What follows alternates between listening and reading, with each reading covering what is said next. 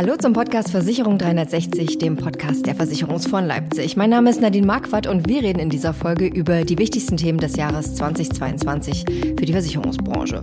Und darüber möchte ich sprechen, wie wir das auch schon im vergangenen Jahr gemacht haben. Es ist quasi fast schon eine kleine Tradition ab dem zweiten Mal. Darüber spreche ich mit Justus Lücke und mit Jens Ringel, den beiden Geschäftsführern der Versicherungsfonds Leipzig. Hallo Jens, hallo Justus. Hallo Nadine. Hallo Nadine. Bevor wir aufs neue Jahr blicken und gucken, was kommt, würde ich gerne erstmal noch ein bisschen zurückschauen und Bilanz ziehen fürs vergangene Jahr. Also was würdet ihr sagen, wie war das Jahr 2021 für die Versicherungsbranche? Jens, was denkst du?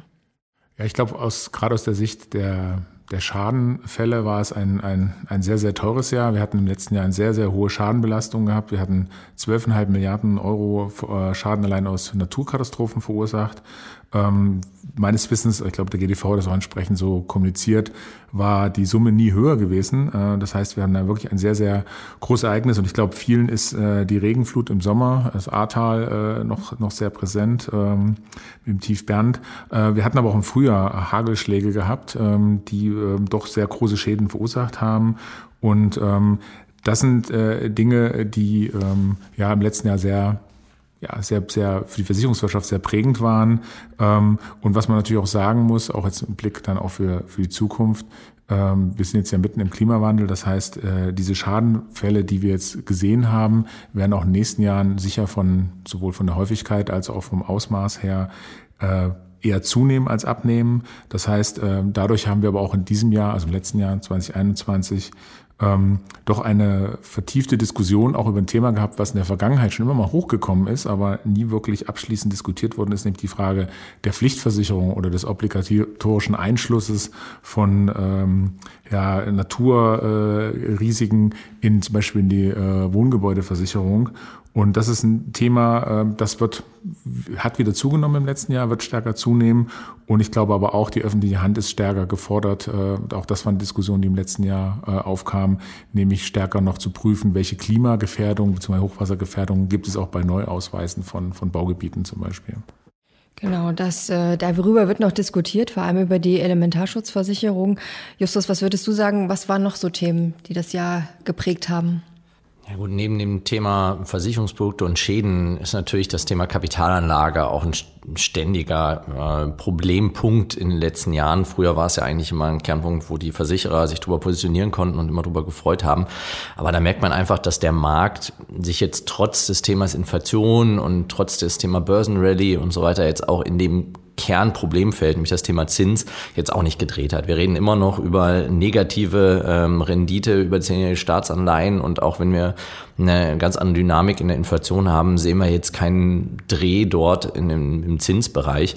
Das heißt, der Druck ist dort einfach weiterhin hoch. Und das heißt, gerade immer noch in der Lebensversicherung, wo wir doch immer noch hohe Garantieverpflichtungen haben, wo wir einfach eine hohe Sicherheit in der Anlage brauchen, da sind wir immer noch auf der Suche nach dem heiligen Gral, nach der Rendite. Das heißt, wir versuchen als Versicherer immer irgendwo noch neue Assetklassen zu erschließen, ähm, um dort dann einfach bei einem vernünftigen Risiko-Rendite-Verhältnis auch noch, noch sinnvoll anlegen zu können. Und das wird halt einfach enger, der Markt, auch durch die ganzen Initiativen. Das ist doch eine, sagen wir mal, Demokratisierung, wenn man so sagen will, der Assetklassen gibt. Das heißt, es gibt einfach immer weniger Assetklassen, die insbesondere institutionellen Investoren vorbehalten sind. Und da haben sich ja die Versicherer mal darauf konzentriert, dass sie sagen kann, was gibt's für Ticketgrößen, wo nur wir investieren können, wo wir einfach die Liquiditätsprämie dort ziehen können. Und das wird halt einfach immer enger. Und da ähm, glaube ich auch, dass es in Zukunft jetzt nicht unbedingt entspannter werden wird, auch wenn manche ja schon auf eine Zinswende hoffen, aber die sehe ich jetzt auch an der Stelle noch nicht und das wird einfach weiterhin herausfordernd bleiben. Eine Herausforderung, über die wir letztes Jahr und auch schon 2020 natürlich ganz viel gesprochen haben, war Corona, was insofern auch die Versicherer betroffen hat, weil es natürlich die ganze Organisation ähm, des Arbeitens ein bisschen über den Haufen geworfen hat und vorangetrieben hat. Ähm, Jens, das war auch 2021 noch Thema, oder? Ja, natürlich. Also die, das Spannende war ja 20 20 äh, sind ja viele Unternehmen sehr schnell, wirklich sehr schnell und sehr gut äh, in die neue Situation reingekommen und haben die Mitarbeiter äh, ins Homeoffice äh, äh, schicken können mit entsprechender technischer Ausstattung. Ähm, und äh, die Hoffnung war natürlich, dass es eine übergangsweise Regelung ist und dass dann im Jahr 2021 äh, die Unternehmen die Mitarbeiter wieder zurück ins Büro holen können. Das hat sich jetzt im letzten Jahr gezeigt, dass das nicht äh, sozusagen möglich ist, beziehungsweise nicht möglich war und ähm, stellt jetzt natürlich die Unternehmen vor die Herausforderung, das, was vielleicht als kurzfristige Lösung gedacht worden ist, jetzt eigentlich eine mittelfristige, langfristige äh, Steuerung zu überführen.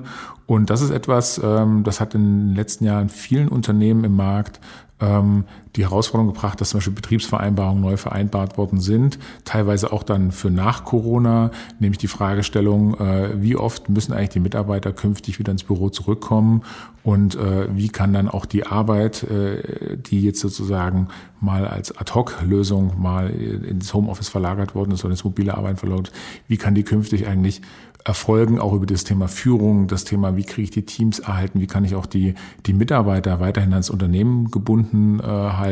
Und das waren die Fragestellungen, die sehr stark auch die Unternehmen intern beschäftigt haben, also sozusagen aus einem Provisorium, äh, die Überführung mitten in der Pandemie in eine langfristige Lösung, die auch langfristig tragbar ist äh, für beide Seiten. Ein Thema, was auch vergangenes Jahr wichtig war, ist äh, das Thema Nachhaltigkeit, oder Justus? Ja, jetzt nicht ja seit dem letzten Jahr. Ich glaube, ähm, Greta ist jetzt ja schon, glaube ich, 2018 oder sowas. Also man merkt schon, ähm, dass das Thema, oder man weiß ja, dass das Thema jetzt nicht erst seit letztem Jahr da ist. Aber man merkt schon, dass es noch eine stärkere Dynamik gewinnt, dass es immer stärker in alle Bereiche der Gesellschaft sozusagen einzieht. Und auch in der Versicherungsbranche merkt man, ähm, dass diese Chance, Schrägstrich Herausforderung schon ähm, auch stärker in der Organisation angekommen ist. Ich sage da wirklich so das Thema Chance und Herausforderung in einem, denn ähm, es ist einerseits natürlich eine Möglichkeit, sich als Branche dort als Vorreiter zu platzieren. Andererseits merkt man halt auch schon, dass es auch immer mehr zum Hygienefaktor wird. Das heißt, es ist jetzt auch nicht so, dass man sagt, wenn man jetzt ein grünes Produkt anbietet, dass es dann ähm, einem die Bude eingerannt wird und man sich vor Neuabschlüssen nicht retten kann, sondern dass die Kunden einfach das erwarten. Und da sind wir so ein bisschen Zweiklang. Man sieht so ein bisschen, die Initiativen sind ein bisschen ungleich verteilt in den Bereichen. Ich sage immer so, Nachhaltigkeit finde ich immer, kann man so in drei Bereiche clustern. Einerseits Impact Investing, also welchen Impact haben, hat die Versicherungsbranche als größter institutioneller Investor in Deutschland Deutschland ähm, im Bereich Nachhaltigkeit. Wir haben mit 1,7 Billionen Euro einfach die größten, äh, die größten Assets under Management. Ähm, wie kann ich dort einfach die Gelder in nachhaltige Firmen oder nachhaltige Investments senken? Dann habe ich das Thema Impact Insuring, nenne ich mal. Also wie kann ich Produkte nachhaltiger ausgestalten? Wie kann ich ähm, das Underwriting nachhaltiger gestalten? Wie kann ich das Schadenmanagement nachhaltiger gestalten? Und natürlich das Dritte, was ja die meisten unter Nachhaltigkeit verstehen, ist halt einfach, wie kann ich als Unternehmen nachhaltiger sein, einfach Ökostrom etc. Und da merkt man schon, früher war es sehr stark und auch in den letzten Jahren immer sehr stark auf Impact Investing, also wie kann ich dort mich als Investor nachhaltig positionieren. Man merkt jetzt schon, dass das, der Fokus zum Glück auch immer stärker Richtung Impact Insuring geht, dass da also auch immer mehr Initiativen hinsichtlich wie kann ich meine Produkte, insbesondere jetzt auch außerhalb der Lebensversicherung, was ja immer sehr stark mit Kapitalanlage verknüpft war, ähm, auch nachhaltiger gestalten. Also wie kann ich dort gerade die Schadenbearbeitung auch dann äh, nachhaltig ausführen. Dass da schon ähm, sehr viel getan wurde. Ich glaube, an manchen Stellen fehlt da noch ein bisschen die Kreativität. Also da geht, glaube ich, noch mehr.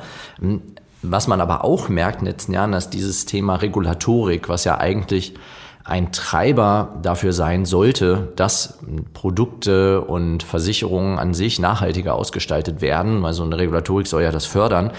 Nach meiner Annahme, und ich hoffe mal, dass es jetzt also ein, auch ein ganz guter Übergang so mit Blick in die Zukunft, eher anstelle nicht mehr zur Behinderung als zum Förderer wird, weil es gibt halt so viele regulatorische Initiativen, immer Transparenzverordnung oder die EU-Taxonomie oder IDD-Nachhaltigkeitsanforderungen, die halt leider sich an vielen Stellen auch so sich nicht deckungsgleich übereinander legen lassen. Das merkt man halt jetzt das Dilemma. Es gibt halt keine eindeutige Definition von Nachhaltigkeit. Also wenn man immer fragt, was ist denn jetzt nachhaltig, gibt es zig Definitionen. Und da merkt man im Markt, dass viele jetzt eher so sagen, boah, dann mache ich jetzt lieber erstmal nichts, weil wenn ich jetzt was mache, dann kann es ja sein, dass dann irgendjemand mal sagt, weil diese ganze Regulatorik ja noch im Fluss ist, dass meine Definition, was ich jetzt als nachhaltig ansehe, nicht nachhaltig ist und ich das dann alles nochmal auf links drehen muss und sagen muss, okay, dann darf ich nochmal von vorne anfangen, weil das ist nicht die Definition, die jetzt vom Regulator vorgegeben wird. Und das wird gerade in 2022 sehr, sehr spannend und herausfordernd, wie da dieser Schwung, der eigentlich da ist, auch beibehalten wird und nicht durch ihre Regulatorik eher ausgebremst, weil alle darauf warten, jetzt sagt mir doch endlich, was nachhaltig ist und erst dann fange ich an zu arbeiten, statt wie es bisher schon war, komm, lass uns einfach machen, lass uns mal Dinge ausprobieren, lass uns äh, einfach mal vorangehen. Und da ah, habe ich ein bisschen gemischtes Gefühl, ob das jetzt momentan nicht eher den Schwung ein bisschen bremst, wobei die Dynamik an sich aus dem Prozess jetzt echt nicht rauszunehmen ist und das ist auch gut so. Damit hast du quasi schon ein bisschen in die Zukunft und ins äh, neue Jahr 2022 geguckt. Das passt ja super. Ähm, die Frage ist jetzt, Nachhaltigkeit wird ein großes Thema bleiben. Da sind wir uns, glaube ich, in, in dieser Runde einig. Aber welche Themen glaubt ihr, werden denn noch spannend und interessant sein für die Branche? Jens?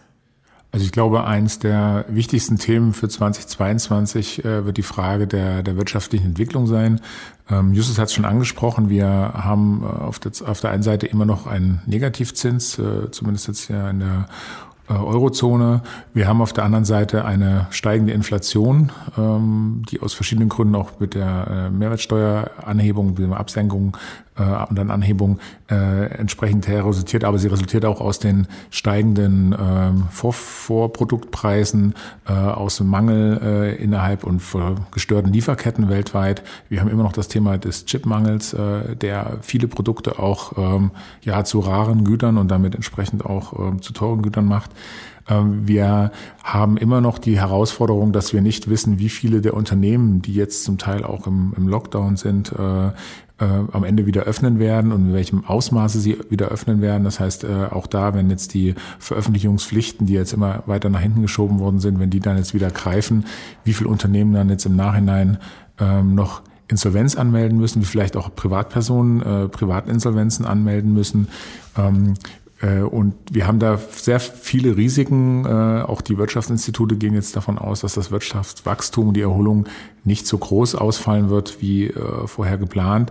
Und das hat natürlich für die Versicherer verschiedene Implikationen. Zum einen ist eine schnelle Anhebung der Zinsen nicht sichtbar für die Versicherer auf der einen Seite, weil wir in den äh, südeuropäischen Ländern dann ein Problem mit den äh, Staatskrediten hätten.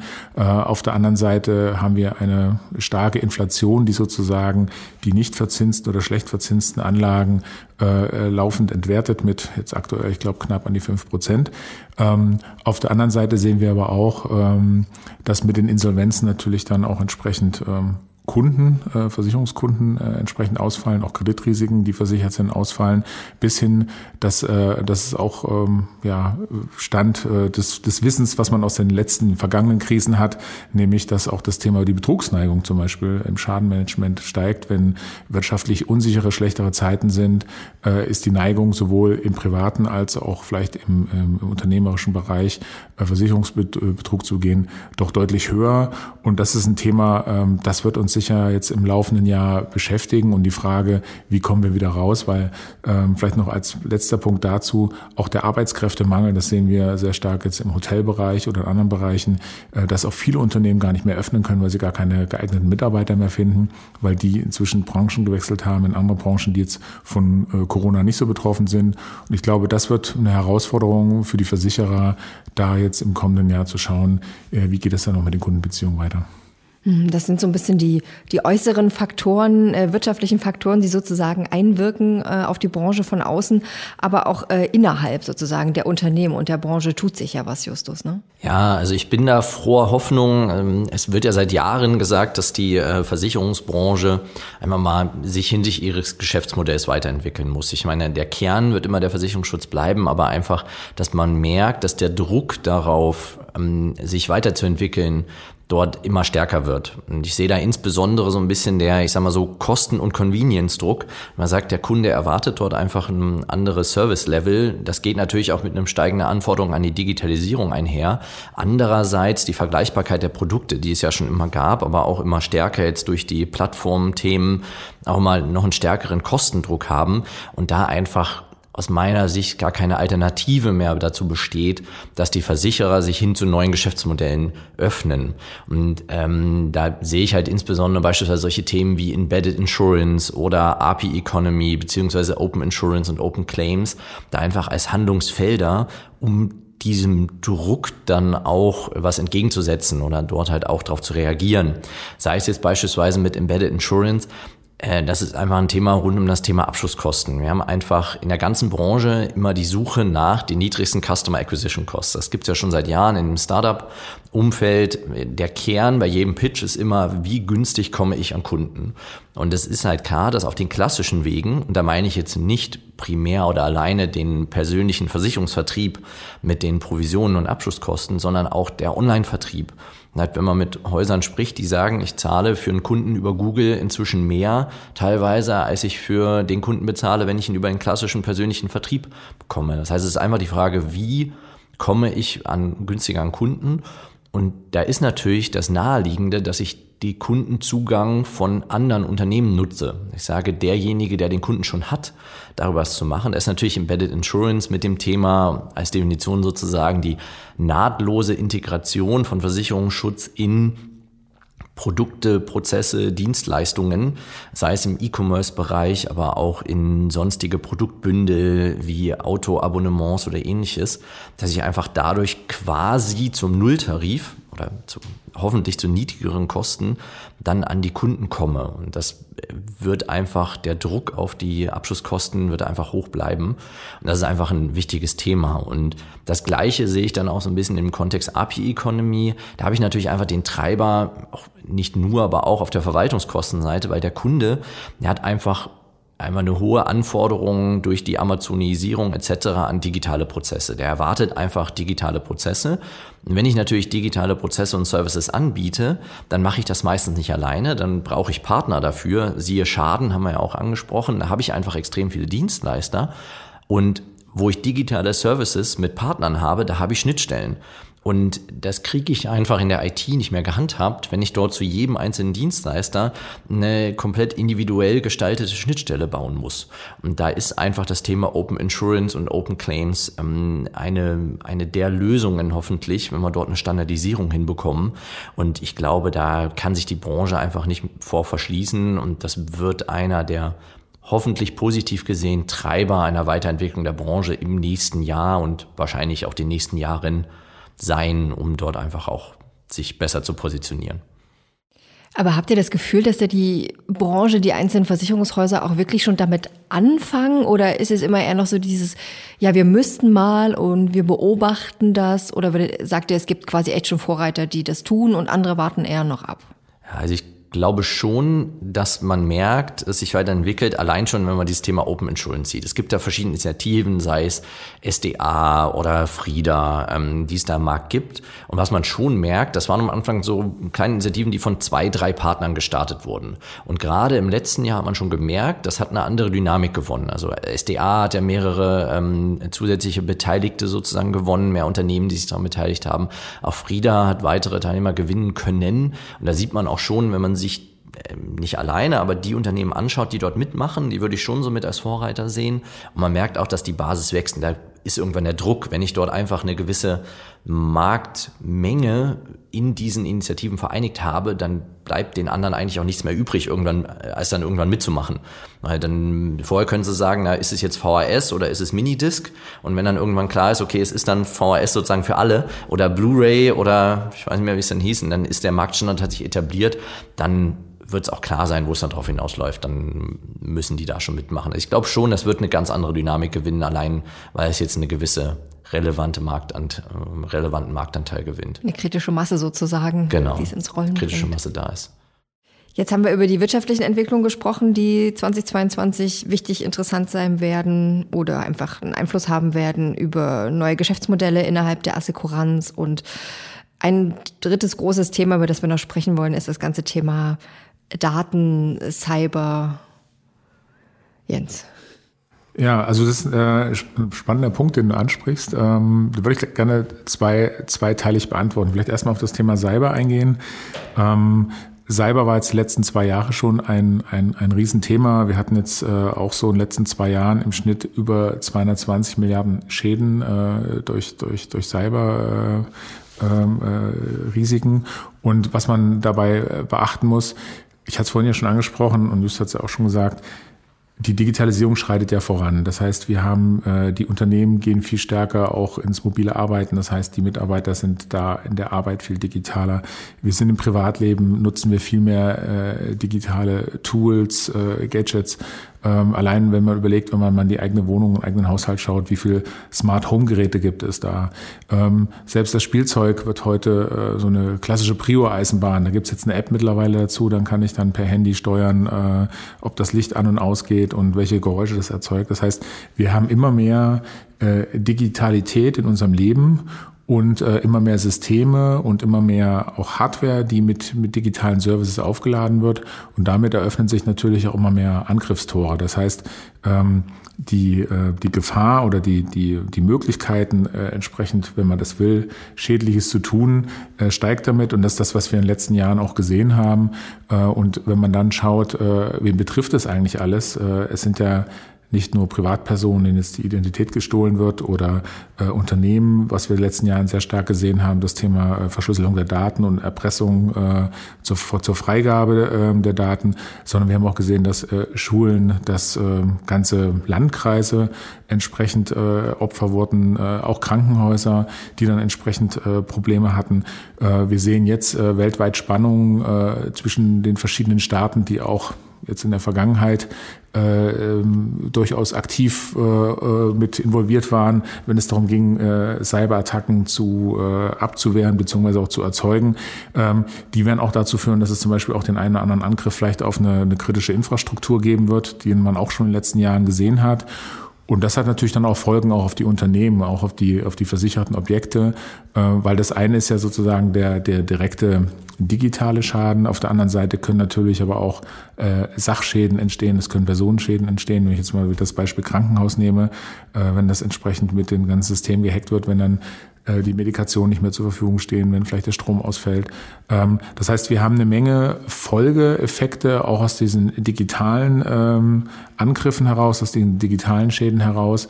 Ähm, da spricht man Versicherung auch von, von Silent Cyber. Äh, und da auch die Fragestellung, ist das versichert? Wenn ja, wenn es versichert ist, ist das Risiko eigentlich bezifferbar? Äh, wissen wir eigentlich, welche Risiken da entstehen? Und das ist, glaube ich, ein Thema, das wird ähm, in diesem Jahr weiterhin zunehmen. Äh, wie gesagt, die letzten zwei Jahre war schon sehr massiv und äh, gerade mit der fortschreitenden Digitalisierung wird das ein Thema sein, äh, was auch mit, mit, den, mit den anderen Effekten, die ich gerade schon beschrieben habe, für die Zukunft ähm, ein sehr, sehr wichtiges Thema sein wird und wo die Versicherer auch, glaube ich, noch weiter Erfahrung sammeln müssen, ob die Produkte, die sie jetzt am Markt haben, ähm, äh, schon richtig auskalkuliert sind, beziehungsweise auch die Risiken richtig erfassen.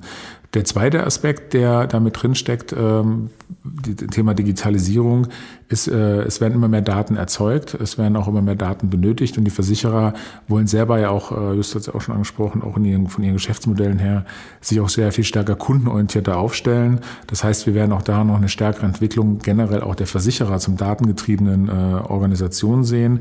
Das ist natürlich auch verbunden mit einem, mit einem Kulturwandel. Das heißt, ich muss mir als Unternehmen und auch als Mitarbeiter darüber Gedanken machen, welche Daten brauche ich wofür, welche Daten kann ich äh, gewinnen, kann ich auch vielleicht extern beziehen durch Partner. Ähm, wir haben jetzt ja, äh, Just hat es auch gerade schon angesprochen, wir haben ja Initiativen im Markt, wo zum Beispiel neue Plattformen äh, im Bereich Kfz zum Beispiel gelauncht werden. Da geht es gar nicht so primär um das Thema Versicherung, sondern geht es einfach darum, Erfahrung zu sammeln, Daten zu sammeln über die Nutzung von, von, von Kfz, über die äh, Betrieb von Kfz, um dann darüber auch wieder bessere Angebote zu gestalten. Und das stellt natürlich dann die Versicherer vor die Herausforderung, ähm, diese Daten auch zu managen, äh, eine äh, entsprechende Prozesse auch aufzubauen, die Technologie aufzubauen und dann daraus dann abgeleitet dann auch den Kunden dann wieder personalisierte ähm, Services zu bieten. Das heißt, das Thema Daten ist auch ein Thema, äh, was in den letzten Jahren schon sehr stark an Fahrt gewonnen hat, aber jetzt in diesem Jahr, äh, denke ich, nochmal ähm, noch weitere äh, Fortschritte machen wird. Und das sehen wir auch teilweise im Markt. Da gibt es ja auch schon das, das Thema äh, Chief Data Officer, also dass dann auch entsprechend Strukturen auch in den Unternehmen schon ge geschaffen werden, äh, um, um dieses Thema auch zu, zu, ja, zu vertiefen. Jetzt haben wir über die Themen gesprochen, wo ihr sagt, die werden auf jeden Fall dieses Jahr wichtig oder wichtiger ähm, sozusagen in der Priorität. Ähm, aber was ist denn mit den Themen, die so ein bisschen immer in der Schwebe hängen, wo eigentlich alle sagen, ah, da müsste man schon was machen, da besteht Handlungsbedarf, aber ähm, wo ihr glaubt, da wird in diesem Jahr nicht so viel passieren. Justus, was denkst du? Ja, solche Themen sind ja mal gern die regulatorischen Themen oder politischen Themen, weil ich glaube, jeder von uns weiß, allein schon, wenn man an Solvency 2 denkt, wann sich hm, Politiker oder Regulatoren vornehmen, Initiativen zu bringen und wie lang es dann doch dauert, bis sie da sind. Und da natürlich, wenn ich jetzt mal so ein Thema rausgreifen mag, ähm, das ist insbesondere das Thema Altersvorsorge ist ja mein Checkenwert Lebensversicherung, wo ich mich intensiv mit auseinandersetze.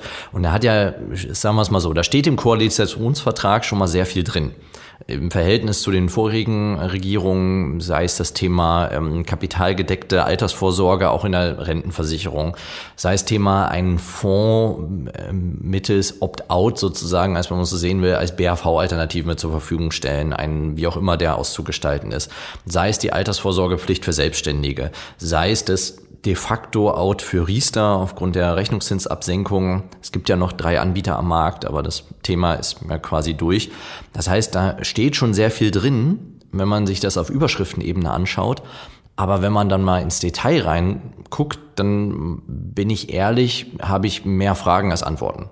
Da sind sehr viele Dinge noch sehr ungenau geschrieben und da gibt sehr, sehr viele Gestaltungsfragen, die dann bis sowas umgesetzt werden können, dann auch beantwortet sein müssen. Weil sowas aufzusetzen, wie dann so einen kapitalgedeckten Fonds in der Rentenversicherung, da muss ich schon alles bedacht haben. Und daher sage ich nicht, man kann sich zurücklehnen, aber die Initiativen, die man dort aus dem Koalitionsvertrag jetzt in 2021 gesehen hat, sehe ich jetzt noch nicht mit dem Druck in 2022. Das steht erstmal sehr viel drin und wird natürlich auch die Branche, glaube ich, schon verändern, nachhaltig, aber ich glaube, das kommt jetzt erst eher nächstes Jahr oder so. Da habe ich doch ein bisschen aus den vergangenen Jahren so meine Meinung dazu, dass das, glaube ich, noch nicht so starken Impact haben wird, wie man es vielleicht erwartet. Also Altersvorsorge ist das Thema, wo Justus sagt, da wird wahrscheinlich nicht so viel passieren in diesem Jahr. Äh, was denkst du, Jens? Welches Thema ist es bei dir? Ja, Justus hat es ja schon gerade schon ein bisschen angerissen, die Sozialversicherungsthemen.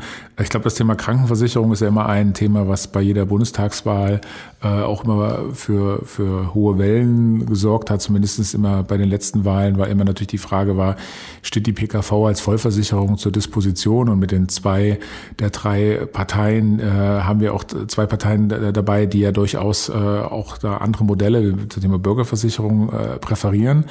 Ähm, da muss man sagen, es steht auch im Koalitionsvertrag einiges zum Thema Gesundheit.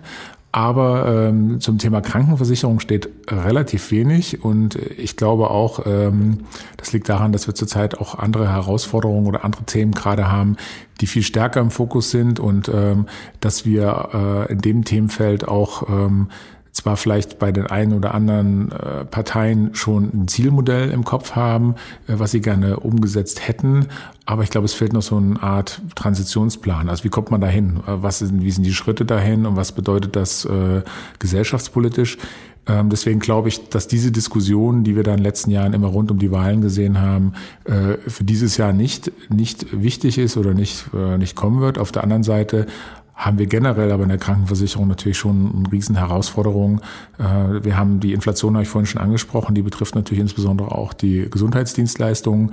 Äh, wir haben ein, ein Pflegeproblem, sowohl was die Finanzierung als auch was die, was die Abbildung angeht, äh, der Leistung dann hinten raus. Ähm, und wir sehen jetzt auch, dass unser Gesundheitssystem, das sehen wir jetzt auch gerade in den letzten zwei Jahren, doch das eine oder andere äh, Problem hat, äh, das angegangen werden muss. Und das geht natürlich auch äh, nur mit und auch über das Thema Krankenversicherung. Äh, allein jetzt in 2021 musste, glaube ich, äh, der Bund 30 Milliarden den Krankenkassen zuschießen, äh, weil sie sonst nicht ausgekommen wären. Das heißt, wir haben dann Riesenthemen im Gesundheitssystem. Aber das Thema, der, der, das auch angegangen werden muss, äh, aber das Thema, was die letzten Wahlen immer so hatten, äh, das Thema Vollversicherung PKV, ist, glaube ich, jetzt für dieses und für nächstes Jahr kein Thema. Da haben wir andere, wichtigere, drängendere Themen zurzeit. Mit Jens Ringe und Justus Lücke von den Versicherungsfonds Leipzig habe ich über die wichtigsten Themen des neuen Jahres 2022 gesprochen, hier beim Podcast Versicherung 360. Vielen Dank an euch beide. Vielen Dank, liebe Nadine. Sehr gerne. Wir reden natürlich im Laufe des Jahres weiter über aktuelle Trends und Themen in der Versicherungsbranche. Und wenn Sie mehr hören wollen, dann abonnieren Sie doch gerne diesen Podcast. Sie finden uns unter Versicherung 360. Und ich würde mich freuen, wenn Sie wieder dabei sind bei der nächsten Ausgabe. Danke fürs Zuhören.